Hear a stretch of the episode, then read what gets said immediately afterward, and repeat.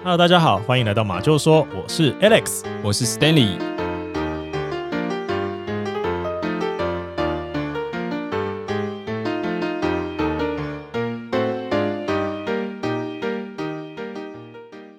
哎、s t a n l e y 你有没有发现今天的开头音乐又不一样啦？有啊，你是又要讲什么跟音乐有关的案件了，是 不是对啊，不过在这之前呢、我要先问你，你有 J Style 吗？爵士爵士风啊，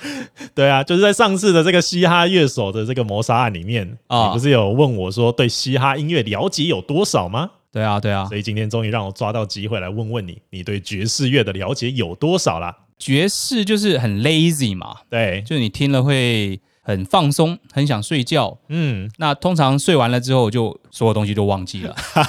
大概是这样吧。所以你听爵士乐后面你就会睡着就对了。对啊，很放松，很好 睡啊，不是吗？好啦，我是想要这样说啊，就是今天的案子呢，的确是跟这个爵士乐有关系。啊、好、不过你既然听爵士乐会睡着，就代表你是日子过太爽，不知道人间疾苦，好不好？爵士跟人间疾苦有关系如果我现在跟你说，假设呢，你今天晚上从九点开始，如果哦没有一直播着爵士乐，怎么样呢或是你不小心听爵士乐听到睡着了的话怎，么样呢？我就把你给咔嚓了。如果是这样子的话，你还敢不听爵士乐吗？就如果这么严重的话，我就 Spotify 那个歌单全部换成爵士。哎呦，求生欲望蛮高的哦。 在这个跟大家分享这个今天的故事之前啊，我要先跟大家稍微科普一下，啊所谓的爵士乐还是有它一些基本的定义存在。哦，爵士乐啊，它的英文当然就是我刚刚前面说的 jazz 嘛，对不对 Jazz 啊，它其实呢是在一八零零的这个年代末期到嗯一九零零年的初期啊，哦，呃，这个缘起于美国纽奥良这个地方，在纽奥良这个地方啊，由这个非裔美国人的社区好、开啊始发展出来。非裔美国人又是黑人了。，对，就是哦比较源自于黑人啦。其实我们之前有介绍过嘛，像呃饶舌乐的对这个 hip hop，那对其实也是这个蓝调音乐演进而来，爵士乐也是哦。哦，所以都是从蓝调延伸出来的啊、诶，所以因为很多的曲风，包括你现在听的一些流行歌曲啊，都是哦从蓝调演变而来的。蓝调这么强啊？对啊，哦，所有的基底的意思啦。但是演进到这个时代，爵士哦跟蓝调已经是两种完全不同的曲风。我也分不太出来、好，哦蓝调通常啊，你会觉得比较抒情，哦唱的比较慢，比较爵士不也是吗？爵士哦，通常比较轻快哦。哦，爵士是比较轻快的，蓝调是比较慢的你可以去想象，就是这种爵士啊，就是你进了一个酒吧以后，呀。它就是会用很多的，比如说十六分音符啊、三十二分音符，很快速的弹这一些节奏啊，让你觉得哇很放松，整个人好像想要摇摆的这种感觉。哦，所以说听蓝调会比较想睡，听爵士会比较想摇摆。对，没错，哦其实这个是比较，当然还是偏主观啦、有的人还是听爵士还是会想睡，像你嘛，对 不对？ hip hop 对于对你比较 hip hop 来说，那个爵士还是想睡的嘛，呃，虽然是这样没错，但是哦如果跟蓝调比起来，爵士就是轻快多了。轻快一些些的。对，因为它的音符的这个速度比较快。啊啊如果你以后啊，因为这个乐团里面呢，现在不可缺少一定是有会有一个电吉他手嘛，啊，不管你是在蓝调的这种乐队里面，或者在爵士乐队里面呢、对你只要啊有看到推弦的这个手法，你知道吗？推选，只要有这个推弦声音的话，八九不离十，一定是蓝调曲风，为什么？因为它的速度比较慢呢、你你想象一下，可以在间奏里面去做推弦，它是不是时间比较充裕？指法对，哦可是如果酷没有欸推选的，八九不离十都是爵士曲风哦哦，，所以那说我以后就直接要问人家你有没有爵士或有没有蓝调，你有推选吗？你会推选吗？你推选 style 吗？在座的各位听众啊，如果你以后有跟女朋友出去听 l i f e band 的话，哦你记得要双眼直视着你的女朋友，语气坚定、态度自若的跟她说，啊他们现在弹的呢这个呢是爵士曲风，不是蓝调哦。哦哦，？这样女朋友就会崇拜了吗呃，可能会 吧，不会吗？哦，不清楚 哎，会觉得你很厉害啊？万一他说关我屁事怎 么办？不会，他会觉得你很有素养，好不哦，好有？音乐素养。对啊，好，大家学起 来试试看哦。对真的如果试有试看什么在呃留言上面留给我们哦，你试了结果是什么？对，试的结果怎么样？白眼还是怎么样？包红包来，好不 好？好啦，那在稍微介绍过这个呃爵士乐的这个曲风之后啊，哦我们就要进入今天要跟大家分享这个案件、哦，我差点忘记有案 件了。音哦，乐教室啊，音乐教师音乐课推选，你推选了吗？你会推选 吗？今天的案件是什么？这个案件的名称呢，叫做纽奥良爵士乐斧头连环杀人犯。这你是故意灌一个爵士乐在前面，还是这个案件真的有？哎、我们这个不可以挂羊头卖狗肉，好不好？真的有啊来来来，听听听听，好，那整个故事呢，我们把时间呢、先调回到一九一八年的五月二十三号那天。哦，又还蛮古老以前的案子了。一九一八年，嗯，差不多一百年前啦。啊、对，那在五月二十三号这天晚上啊，住在这个纽奥良的意大利籍的美国杂货商啊，嗯、哦，哦，就是他们是意大利裔嘛，嗯那他们在这个美国纽奥良这地方的一对夫妇，老公叫做约瑟夫马吉欧， Joseph 哦 Maggio，你没有讲是 Mario 是吧马吉欧，你说马吉欧啊嗯 对，Maggio，啊跟这个凯撒琳马吉欧，他们呢就是呃日常收店嘛，那收店之后呢就就寝睡觉啦。不过就在这一天的凌晨时分，嗯某个不知道哪里来的这个歹徒啊，从他们房子的后门悄悄的凿开了一个破口，凿还可以敲敲啊，对，就悄悄的凿，慢慢凿。小小声的凿。你推悬 了吗？哦，慢慢凿，这个是有时间的。哦，对，然后他就是凿开一个破口之后，就进入屋内。嗯入内以后啊，看见正在熟睡的这个约瑟夫跟凯瑟琳，嗯，那直接抄起旁边啊，因为刚好屋内啊有一把这个剃头发的剃刀，直接把两个人割喉。他还在房子里面拿起了这个马吉欧属于马吉欧家的斧头，朝着两个人的头部一阵猛锤。他是跟他们有仇吗？这个真的不知道。不过呢，两人除了被割喉之外，还被这个斧头猛烈的头部重击嘛。嗯那一阵猛砸之后啊，当这对夫妻被发现的时候，老婆凯撒琳早就已经气绝多时，而且她的整个颈部其实都已经分离了。哎呦，我的天哪！对，其实这个有点像是那个利兹波顿的那个案件，你有、哦，有利没有兹波印顿象？拿起斧砍对了妈妈四十斧对，。当他发现自己做了什么，砍了爸爸四十一斧 对，类似这样子。那哦我记得在那一集里面，我们有说到，其实利兹波顿他们家那个妈妈也是被砍的几乎分离嘛。嗯其实我那时候看到这个的时候，我就觉得哇，这个是流行吗？对啊，这也太太模仿了吧？就是这个案件也这样子出现在这里了。斧头头帮啊，对斧哦 斧头帮，斧头帮啊请问你操着哪国的口音啊？斧头帮啊， 啊，那这个老公约瑟夫啊，虽然他一息尚存啊，就是没有哦当，场他还没死。，对，因为他的这个割喉并没有割的像他老婆这么深，然后再来斧头呢、哎呀敲击，可能斧头也钝，这最痛苦就这个，哇对，塞所以他是被砍到面目全非。哦，那不过不久之好后，不舒服哦不久之后他也是失血过多身亡了。哦，所以他是有一阵子的对。时间才断对气。对对，经过经过了一段时间了、啊、哦，这个触目惊心的案件呢、啊，很快的就在当地传了开来。当地其实纽奥良这边民风淳朴啊，嗯它并不是像什么纽约啊、芝加哥啊这种大城市。那这让呢当地这个纽奥良的这个警察单位啊，一时之间手足无措。啊，说这么残忍的这个事件发生在我们这么淳朴的地方，找不到凶手，这哦对。样不过我们都知道了，该调查的呢，警方还是要调查啦。查到了什么呢？好，这个警方呢，首先在这个马吉欧家啊进行了深入的这个勘验啊，然后、嗯，除了我们刚刚说到这个后门的入侵点之外，我不是说他凿了慢一慢个的洞凿，对，在他们家的这个浴室里面呢、啊还发现了一套男装，还有一把斧头。这个男装不是他们家人的这个男装啊，上面沾有大量的血迹啊。警方研判，啊，这个男装应该就是凶手在犯案之后啊，换下来的，哦，所以是凶手的男装。，对，凶手的衣服。我知道了，凶手是男的。哎，废话啊、所以呢，这个男装丢在这个浴室里面，然后这个斧头呢，有用清水洗过的痕迹，不过上面还有没有洗干净的血迹啦，所以斧头，你说是他们家哦的是？马吉欧家的。警方就研判啦、这斧头就是这个凶器没有问题啦。那嗯这个衣服，我刚刚说是行凶的时候这个穿着的衣服，就脱掉再放在现场。对对这样，对对对，嗯所以他应该是换了一套干净衣服，然后他就走了出去。那就可以去检验了嘛，拿这些衣服。对啊，不过这种在现代科技理所当然的事情啊，嗯在那个时候啊，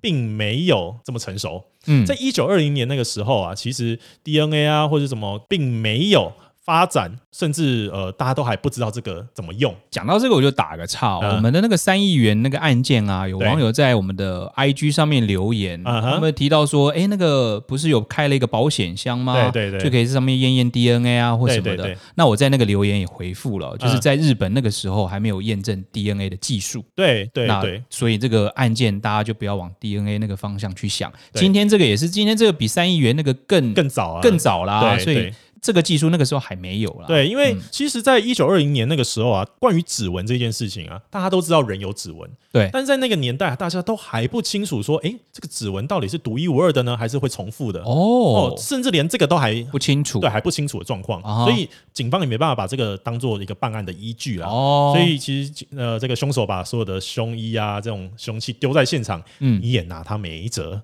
科技办案啊，其实一直是到一九六零年啊、一九七零年代开始，才比较引入这个所以悬案在以前会很容易出现，因为没有一个科学办案的对根据嘛。而且也没有一些电子辅助，比如说呃监视系对，统等监等视的系。统什么对，的。所以说，在这个一九六零年、一九七零年之后，才开始逐渐成型的这科学办案。那了也嗯解。就是说，其实，在纽奥良当地这个地方啊，我刚刚说了嘛，警方找到了所有的，就算你让你找到毛发了，让你找到这个衣物啦，嗯啊甚至这个凶手有流血，你也拿他没辙。哦哦，我我再举个更极端的例子来说好了。嗯如果今天我去行凶了之后，不不是我啦哈，你去行凶了你之想后，干嘛？你今天又爵士乐，又要我换歌单， 然后现在又想要行凶。 对，现在我这里有监视器，好吗？你如果在那个年代行凶的话，你甚至啊，在这个现场拿出一张纸压了一个手印，警方都不能拿你怎样，你知道吗？我我然后因为不能确定那是你的，他知道那是凶手留下来的，可是他不知道，他没办法透过这个指纹去辨别说，哦，凶手是谁。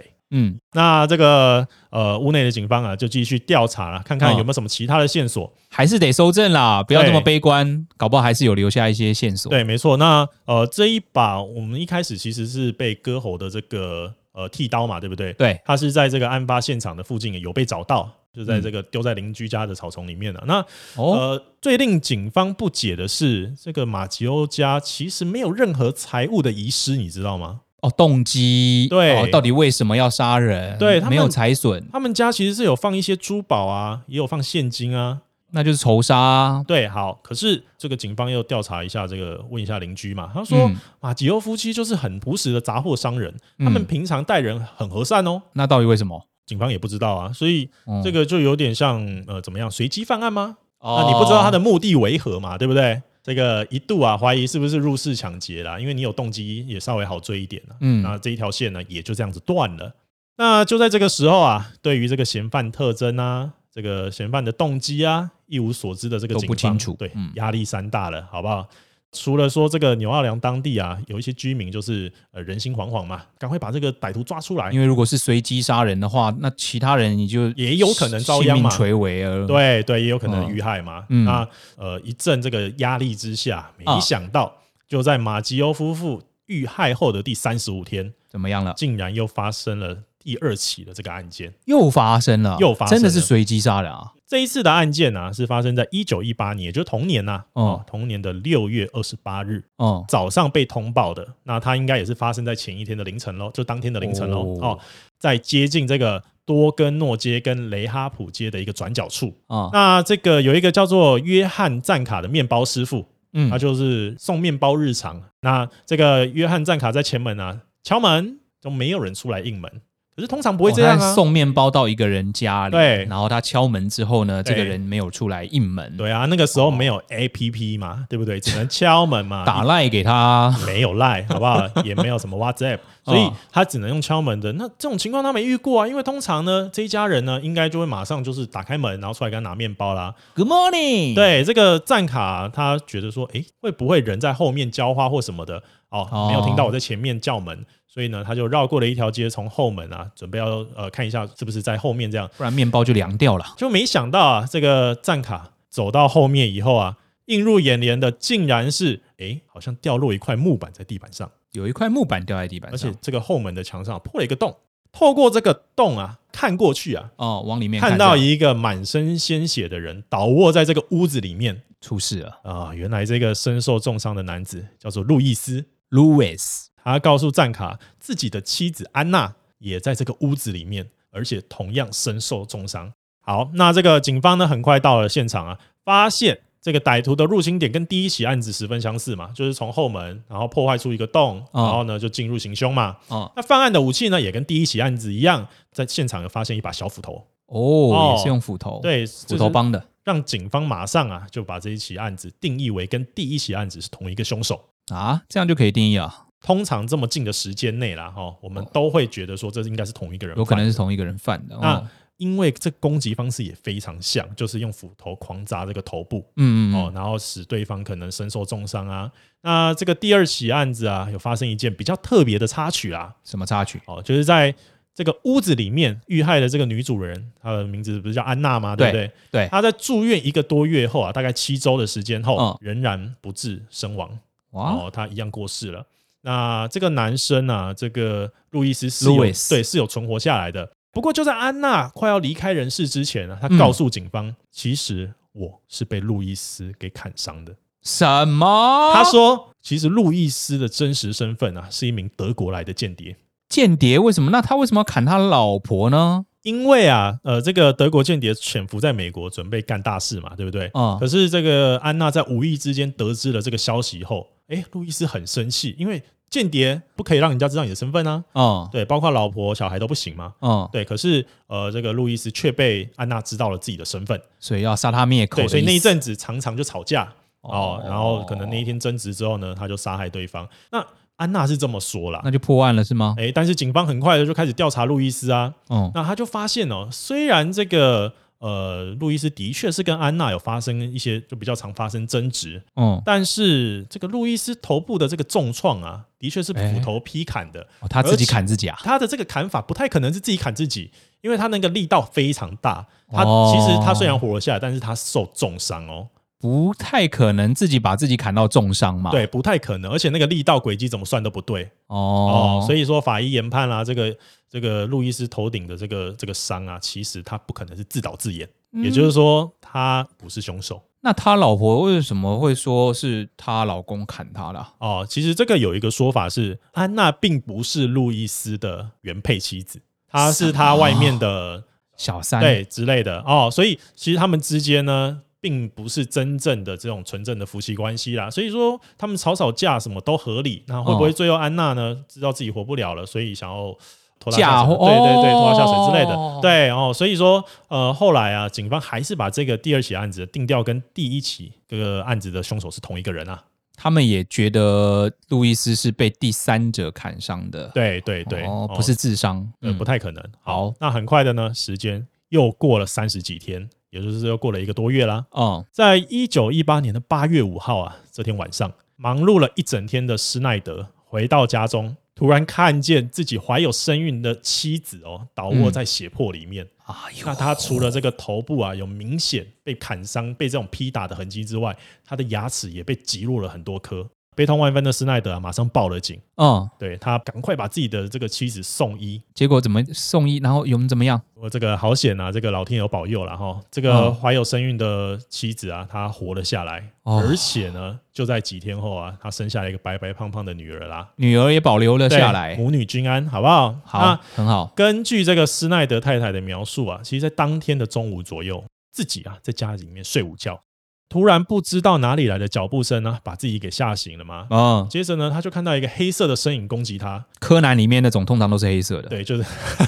你说那眼睛很白，牙齿很白，对，其他都黑的那个。都是黑色的，对，靠近他，拿斧头攻击他，嗯，然后很快自己就没了意识。所以他没看清楚，他只看到了像柯南里面那种黑色的身影，对对对对，就是看到一个人拿斧头攻击他，然后很快他就被敲晕了。那警方呢，依然也认定这一件事情啊，跟第一起还有第二起案件一样，是同一个凶手所为。因为又是用斧头，，对，而且一样是从后门进去。哦，哦，那只是这一次时间呢是在中午。这个案子到这里啊，可以说是这个斧头连环杀人犯的一个分水岭啊啦、分水岭为什么是分水岭？因为斯丹利，你还记得吗？我们前面其实有说到啊，第一起案子的马吉欧夫妇啊，他们的嗯职业是什么？你记得吗？我们开杂货店的啊、他们是杂货商人嘛，对不对？哦那在这个第二起案件里面呢、啊其实住在转角的这个安娜还有路易斯啊，虽然说路易斯的身份有可能是个间谍，那不嗯管，但是他们维生呢是靠卖这个杂货。所以第三起案件也是杂货商人吗？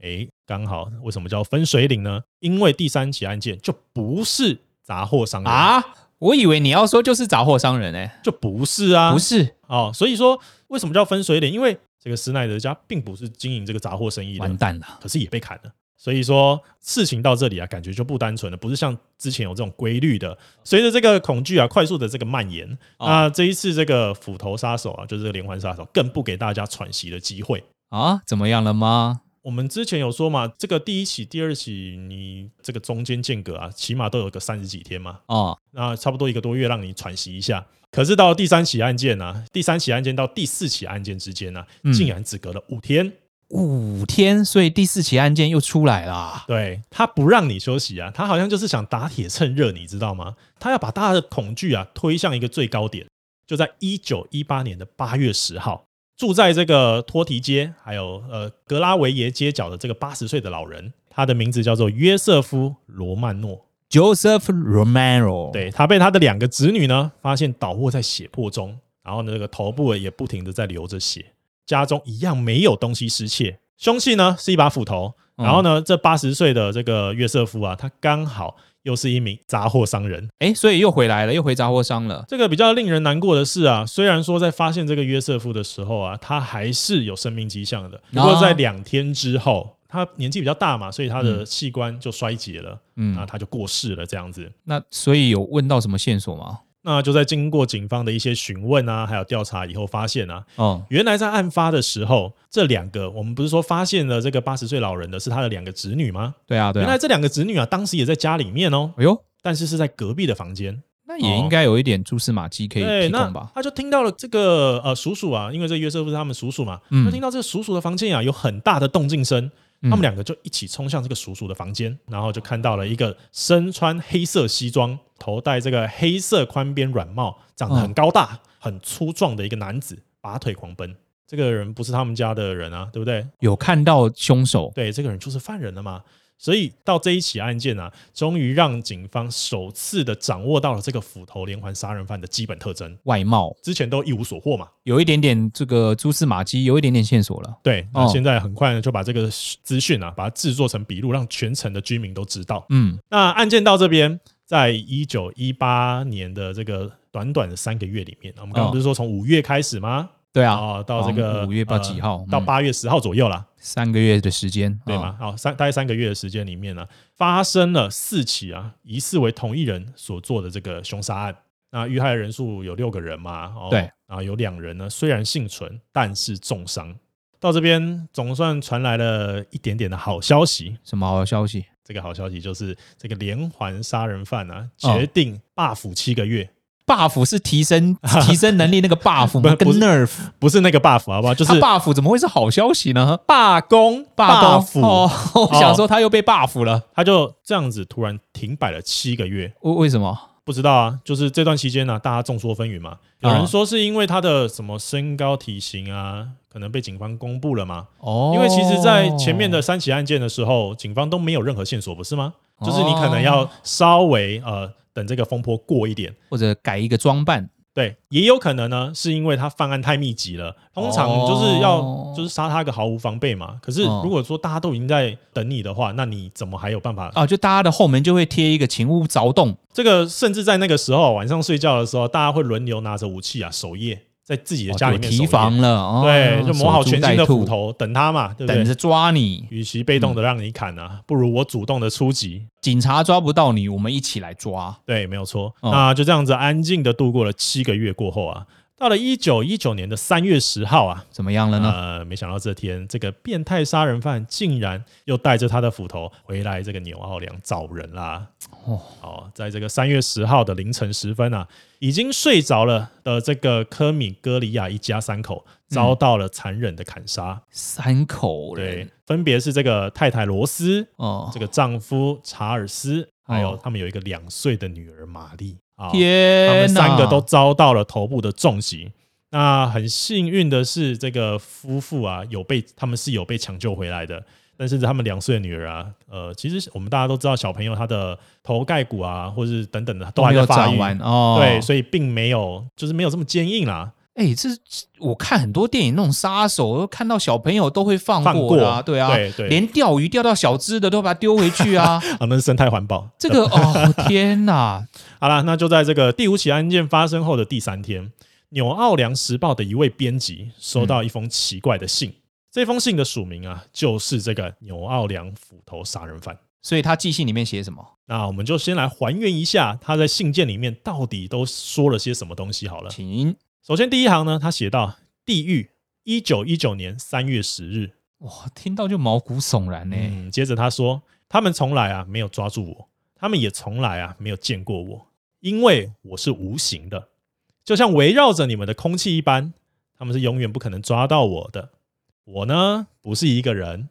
我是一个从地狱深处归来的灵魂。哇，当我觉得合适的时候啊，我会再来认领我的猎物。除了我的斧头之外啊，我不会留下任何的线索。话说回来啊，我认为没有必要啊说出这样的警告，啊因为我觉得警察像是过去一直在躲避我嘛，他们这些躲避我的行为啊，其实是明智的，因为他们这样子可以避免所有的伤害。嗯啊，啊，毫无疑问的呢，你们纽奥良人啊，呃，认为我是一个可怕的杀人魔。好啦，我承认我的确是，拿但是呢，如果我想要的话，事情可能会更糟糕哦。哦，如果我愿意，我可以每天晚上拜访你们的城市哦，因为我跟死亡天使的这个关系很密切哦，他是我妈吉嘛，我可以随时杀死成千上万的人。在下个星期二的凌晨十二点十五分，也就是一九一九年的三月十九号的凌晨啊，嗯，我将再次拜访纽奥良，在我这个无限的怜悯之中啊，哦、我要为你们提出一个宽容的命题。什么什么什么？你什么意思？就是呢，我非常喜欢爵士音乐。我以深渊恶魔的名义发誓呢，只要在十二点十五分的时候，在家里面演奏爵士乐，播放爵士乐，你们就可以幸免于难啊、所以说 哈哈，这个说了那么多啊，只有一件事情啊，是他要表达的。他的意思思就是说，一九一九年的三月十九号的凌晨十二点十五分，如果没有爵士乐的人，就准备吃斧头吧。难怪你刚刚一开始说爵士乐你赶快来播个这个爵士乐，赶快来压压惊。拿。 I take you to the candy shop. 哎、不是啦，等一下，等一下，等一下好好，好等一下我再试一次，我再试一次。 Fly me to the moon. Let me play among the stars. Let me see what spring is like on Jupiter. 哦哟，吓死我了！有没有突然觉得神清气爽啊？觉得好像斧头离我们好啊、远。爵士很好听，其实说实在的、哦， 神清气爽，空气这么清新。 哦，我我开始担心你的人身安危了，好不好？好啦，那既然我们刚刚听完了爵士乐啊，那我觉得呢，我们现在继续讲下去，应该也很安全。那刚刚说到了这个一九一九年的三月十九号凌晨啊，啊、整个纽奥良啊变成了一座不夜城，家家户户都播放着爵士乐。就像刚刚他信里面讲的嘛，家里面如果没有办法，因为那时候还是在留声机的时代哦，哦，家里面没有买不起留声机的呢，啊，没有办法播放这个爵士乐的呢，他们就真的都聚到这个酒吧去听这个 live band。哦，那这个到酒吧的这些人啊，然后这些在家里听音乐的人啊，真的就这样度过了一个晚上。Just Night 就这样过去了，啊好的太阳又升起了，这个小镇村呢又恢复了和平。所以他真的有观察大家有没有在听爵士乐哦。对，他还算是信守承诺了哦。其实啦，当哦天晚上的情况啊，我现在不管怎么想，我都觉得很诡异，你知道吗？就全程爵士这样你。也有这种感觉吧？爵士乐其实那么 lazy，对，就觉得毛骨悚然吧，感觉起来。你知道这一个这一件事件呢、有一个人为这个谱了一首爵士乐，就是在讲这一起案子，哇，就是我们片头刚刚播的那一首曲子。难怪你会把片头音乐换掉。那不过啊，太久没有行凶啊，这个斧头连环杀人犯呢、啊好像还是会手痒，你知道？他很快的呢，就在一九一九年的八月十号啊，就再次的犯案了。那在这个八月十号这一天呢、啊这一天遇害的呢是一个熟食店的老板哦，哦，他的名字呢叫做史蒂夫·博卡。他在夜里呢，一样遭到歹徒啊持着斧头从后门入侵，嗯，重击这个头部，造成大量的失血。嗯，那在他昏倒之前呢、他提起最后一口气啊，跑到隔壁邻居家去求救。哦，还有一丝气息。，对，那哦最后呢，这个史迪夫伯卡他虽然呢有幸存了下来，嗯但是呢，因为很严重的这个呃创伤症候群，嗯，导致呢他不知道当时案发的时候哦到底发生什么事情。接着呢，在一九一九年的九月啊的某一天，我们刚刚说是史蒂夫伯卡是发生在一九一九年的八月嘛，哦，在九月的某一天啊，怎么了？又发生了第七起的案件。家住在第二街的莎拉劳曼啊、哦一个女生女生啊啦。被持着斧头啊重击她的头部，但是一样她有幸存下来哦，哦。她也告诉警方呃，我什么都想不起来。又想不起来。但是他记得歹徒呢是开他家的窗户跑到房子里面来的，这好像有点不一样哦。哦之前都是从后后门，哦，可是这个是从窗户、那这有什么意义吗？听到这里，如果你觉得没有什么意义的话，没关系，我们再说一下下一起案件，又来啦！第八起案件，哦，在一九一九年的十月二十七号，哦也就是又过了一个多月啦。住在这个南斯科特的这个街角的麦克佩皮通，嗯他在家中遇害。他呢，这个遇害的时间呢是凌晨的一点左右。哦，呃，这个麦克他有一个老婆，哦他的老婆呢叫做艾斯特，哦，她呢是在听到丈夫就是这个麦克在她房间传来这个尖叫声，哦，他们分房睡啊。嗯，可能她在别的房间忙，哦，对她还没睡，哦，哦，然后呢，她就听到这个老公的尖叫声之后，她就大步的冲过去，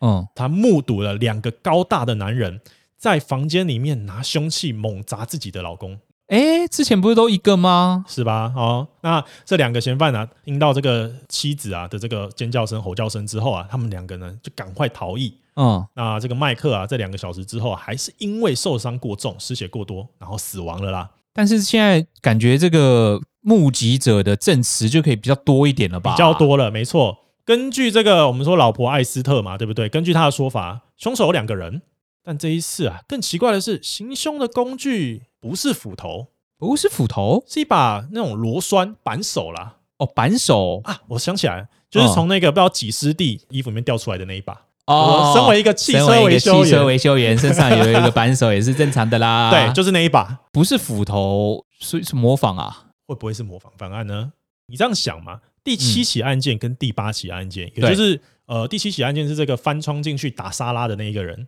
撒沙拉哎、打沙就是那个女孩嘛，不哦，是被女翻、哦，对对对对对对对对啊，沙拉是一个人好，哦然后呢，第八起案件是拿这个螺栓扳手打麦克的这起案件，打麦克啊，哦，对，奇怪喽，这个手法都跟前面的手法不一样。对，哦所以警方就觉得说，哇，这个应该会不会是模仿犯案？因为对如果通常啊，我们在研究这种连环杀人犯的时候啊，他们会有一个固执他的们个性，对，他们会一定会有个固执的特质，就是这个是我的招牌，不允许别人去模仿。对他们希望被人发现，他们也希望呢，这个是我做的。嗯，这个第七起跟第八起案件很明显就不是嘛，而且这个还是两个人。对，那两个人肯定就不是了吧，对吧？嗯好啦，那整个案件到这边呢、啊总共造成了很多的生命牺牲了啦。好，嗯那生存下来的人啊，活着也很痛苦啦，嗯而且又有很多的心理创伤。嗯，那发生了这么多的案件呢，到底警方在这里面啊，这个调查的过程中有没有发现比较可疑的嫌犯，或是可以锁定的对象？对，有没有嘛？到底其实是有，他的名字呢叫做约瑟夫·姆佛利。他又是谁？哎，Stanley，你还记得刚刚说到啊，最后一起案件就是第八起案件啊，嗯其实啊，这个艾斯特在麦克过世之后，呃，没有多久，没几个月，她就改嫁他人。啊，这么快哦啊？对，那她的第二任丈夫啊，名字叫做安吉洛。怎么样了呢？这个结婚没几个月嘛，马上就遇到了这个之前过世的这个丈夫麦克，他的逝世一周年啊，就到来了。嗯诡异的是啊，就在这一周年的追思期间，嗯，她的这个第二任丈夫安吉洛竟然无缘无故的就失踪了，而且就再也没有回来了。哦后来警方调查啊、哦原来是安吉洛啊，他在跟这个艾斯特结婚之前啊，曾经跟一个有很多化名、很多不真实名字的一个人啊，一个男人结束了一段生意的关系。哦这一个人呢，他的名字呢叫做约瑟夫·姆佛利，就是我刚刚说到的警方怀疑的这一个人。为什么会怀疑他嘞？呃，我们把时间呢、往后拉一点呢、啊，哈，哦到了一九二一年的十二月五号，哦这个约瑟夫·姆佛利啊，来到了这个艾斯特的家里面。